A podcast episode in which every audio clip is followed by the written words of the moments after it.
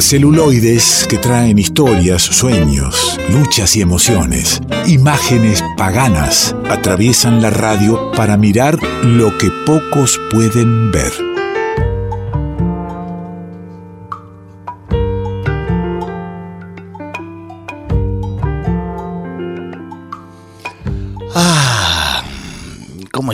Que nos recomienden una peli para ver cuándo te haces el rato y la podés disfrutar? Bueno, en algún momento lo vas a encontrar. Lo bueno es tener al tipo que te diga qué es lo que podemos ver. Y ese es Juan Manuel del Río, que lo despertamos para que nos atienda. ¿Cómo le va? ¿Cómo le va, don Alejandro? ¿Todo bien? ¿Qué dice, amigo? ¿Bien? Un, un poco sí me ha despertado, le digo Sí. la verdad. Yo no sé si lo despertamos de. eh, Porque yo lo imagino a usted. Eh, de su vida es frente a una pantalla. Y, y por supuesto, hay veces que alguna película llama al cabeceo. Y por qué no al torre completo. Y creo que lo despertamos de ahí, ¿no? De alguna de las películas que, bueno, lo estaba meciendo en esta noche. Un poco sí, tenía la tele prendida y hacía, hacía ruido la tele. Pero claro, había una película en esa tele. Pero no, estamos bien despiertos. Bueno, estamos, esta estamos prestos entonces para sentarnos y, y degustar y, y conocer una nada, una propuesta que usted nos traiga en el día de la fecha. Eh, ¿Le parece? Sí, le damos play. ¿Por dónde? eh, estoy ahí preparándole el play para que pueda arrancar. Deme un segundo nomás. Ah, Este, cómo no. Mientras me la puede ir presentando, si, si usted quiere. Sí. Yo creo que esta columna va en realidad de, a cuento, en contexto de algo que mucha gente debe estar viendo, que es la serie Santa Evita. Entonces, a partir de esa serie, es que pensé en, bueno, hubo una película antes, hace siete años, que se llamaba Eva no duerme, de Pablo Agüero, que trataba exactamente sobre lo mismo, pero con sus diferencias. ¿Sabe qué, Juan Manuel? Ahí está, ahí puede destrabar el videocassette. Porque Vamos ve- con eso. No, lo que pasa que no había rebobinado la cinta. Eh, Hay que poner en la lapicera. ¿eh? Claro, entonces, entonces ahora está, rebobinamos y, y le puedo le puedo poner play para escucharla.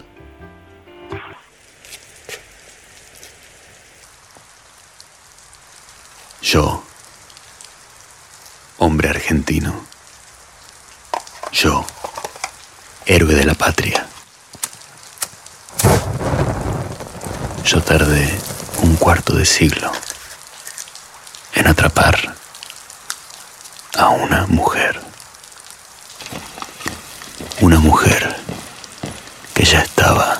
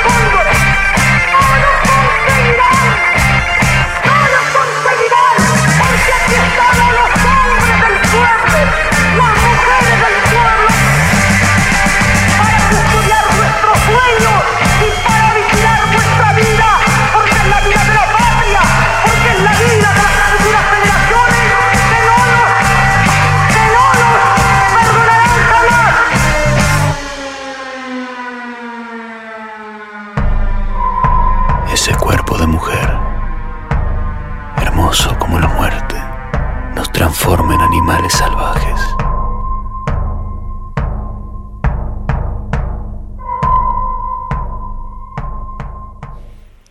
Con el tráiler eh, ya este, recibo una película fuertísima y, y está muy bien lo, que lo que nos propone en este tiempo eh, esta película de Pablo Agüero, Eva no duerme, del año 2015, en tiempo en que, bueno, las, las plataformas están presentando Santa Evita. Bueno, aquí tenemos otra mirada, ¿no? Exactamente. Bueno, esta película tiene eh, cinco, está estructurada más o menos por cuatro o cinco fragmentos. Vamos a ver un primer momento a este teniente general, este militar que nos está hablando con una voz en off, interpretado por Gael García Bernal, eh, que dice que estuvo persiguiendo durante un cuarto de siglo este cuerpo, esta mujer, no la nombra, ¿no? Claramente, eh, como también como rememorando aquel cuento de Rodolfo Walsh, esa mujer, ¿no? Nunca la nombra, la evita. Eh, bueno, y, y va a ir pasando por diferentes protagonistas esta, este relato, va a tener un momento con el embalsamador, va a tener un momento con el transportista, con quien va a transportar el cuerpo de Vita, este, y así va pasando por diferentes relatos, pero lo que me parece interesante de esta película, en contraposición con Santa Vita, es que la película esta es más de corte realista, aunque no abandona eh, el estilo, la, la- la película, la propuesta. ¿no? Es un- no es una película realista y nada más, y a secas, sino que va a tener una mirada o va a pensar su puesta en escena en la película. Diferente a Santa que ya partiendo desde la novela de Tomás Eloy Martínez, es una novela con ribetes fantásticos. Claro. Es una novela realista, sí, porque trata algo sobre lo que pasó, pero le mete mucha magia y, y esto, mucho relato fantástico a un evento, a un hecho histórico que presta la confusión. Entonces hay que verla y hay que leerla la novela también y hay que ver esa serie con los ojos abiertos y no tragarse lo que la ficción nos está diciendo. Porque hay mucha gente, me parece que prestó la confusión. Eh, la novela, vi algunas notas en algunos portales diciendo, bueno, lo que es verdad y lo que no, de la novela, de la serie, etcétera. Este, y me parece que eso, nada, presta la confusión, pero está bien, es un, es un juego de la ficción, en realidad, no, no es que... En definitiva, es, un- es una válida provocación de traer un personaje necesario para seguir revisitándolo. En nuestro caso, por ejemplo, no- digo, no, no es en comparativa con Santa Evita que vamos a hablar de Eva no duerme, sino directamente de, de la recomendación de esta otra mirada y otra manera para quien esté embalado por ahí ya en, en la temática, decirle, bueno, acá hay alguna otra cosita que también valdría que estés viendo. A mí, en lo personal, yo le agradezco la recomendación porque soy de los que considera que lo que se puede contar en 82 minutos no me lo cuenten en varias eh, eh, en varios capítulos y episodios y, y temporadas. Entonces, ese equipo, eh, ¿u- ¿usted está en ese equipo también? pero claro, adhiero a ese equipo totalmente. Bien. Es, es todo un desafío aparte, porque pongamos a pensar que es un- una historia que transcurre a lo largo de casi 30 años, 20 años más o menos, ¿no? Resumir eso en 80 minutos, mantener al espectador eh, eso, expectante de lo que va a pasar, mantener la atención en 80 minutos, con una historia que ya sabemos lo que es, o sea, no hay nada que no sepamos en la novela, en, en la película.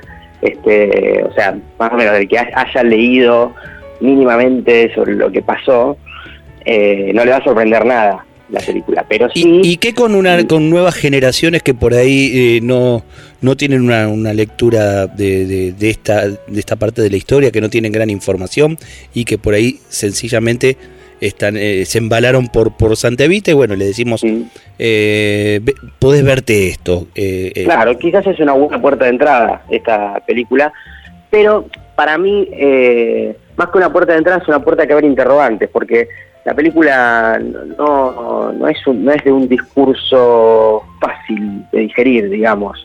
Hay muchos sobreentendidos en la película. Este primer militar que aparece y nos narra y dice que estuvo eh, investigando y estuvo buscando 25 años del cuerpo de esa mujer, este, al final de la película uno entrevé que se trata de Macera.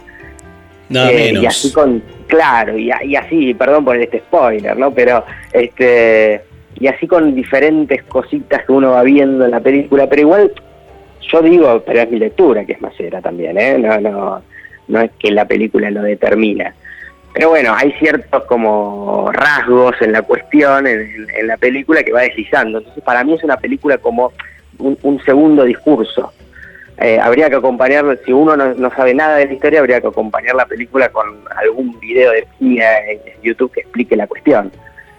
Eh, Claro. No sé si me explico, porque no, no va a explicar la, la historia. Pero no está mal, no está mal. No está mal, claro. no es está mal ese ingrediente que usted dijo, hay cuidado, porque deja muchas preguntas. Me parece que es un ingrediente necesario y bienvenido en el arte. En definitiva, la, la búsqueda más directa, eh, bueno, las distintas versiones históricas, ir a, a los libros, digamos, a, Pero a claro. distintos historiadores que, que, que, que cuenten y uno ir sacando sus conclusiones. Aquí está muy bien que cuente una parte de la historia y deje preguntas.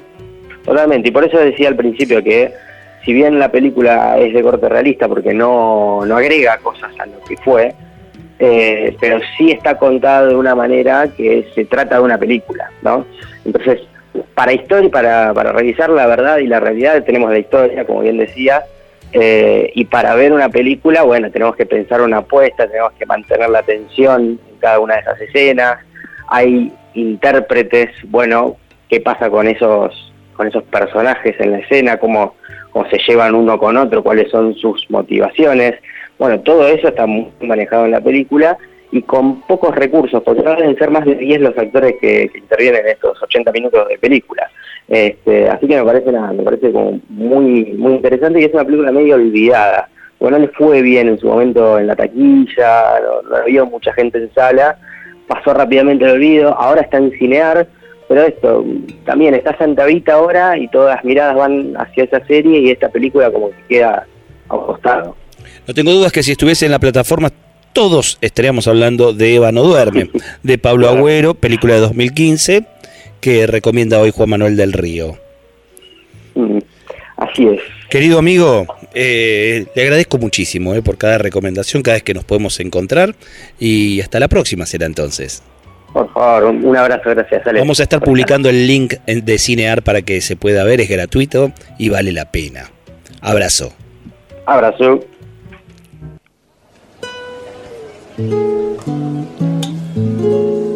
Y que suena el Jorge Marciali, ¿no?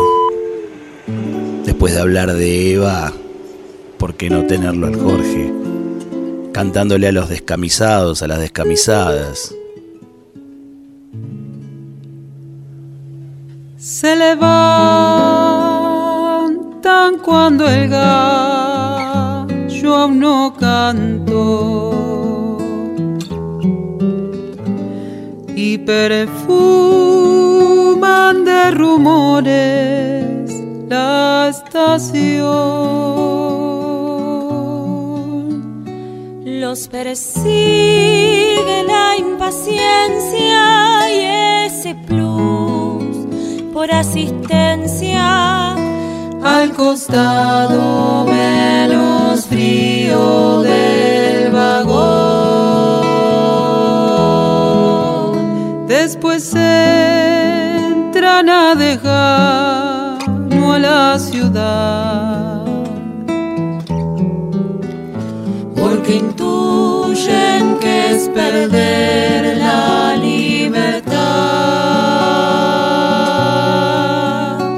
y en las noches se desquitan matecito y torta frita y que llueva lo que quiera en el barrial. Allá se van aquellos son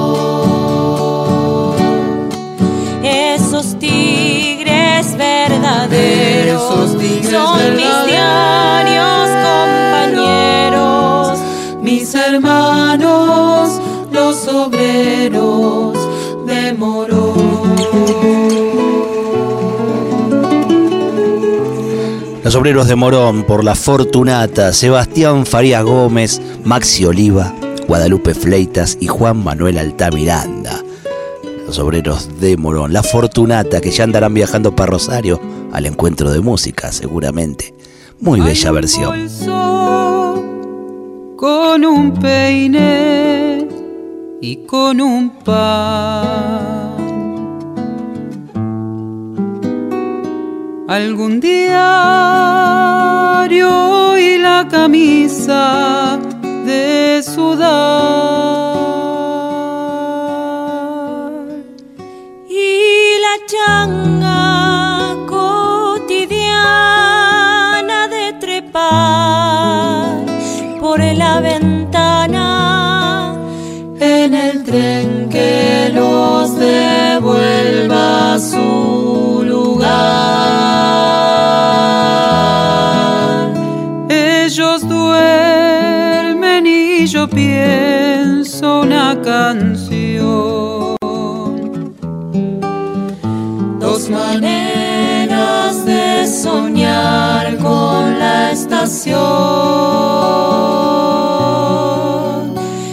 discuten algún tema, se deschaban con sus lemas. Si viviera, votarían por Perón.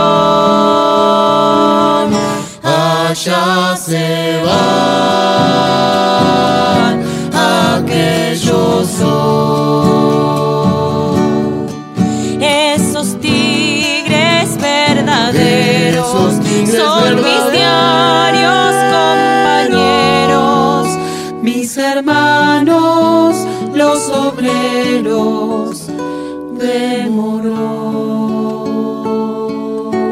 Revuelto de radio. El todo es más que la suma de sus partes.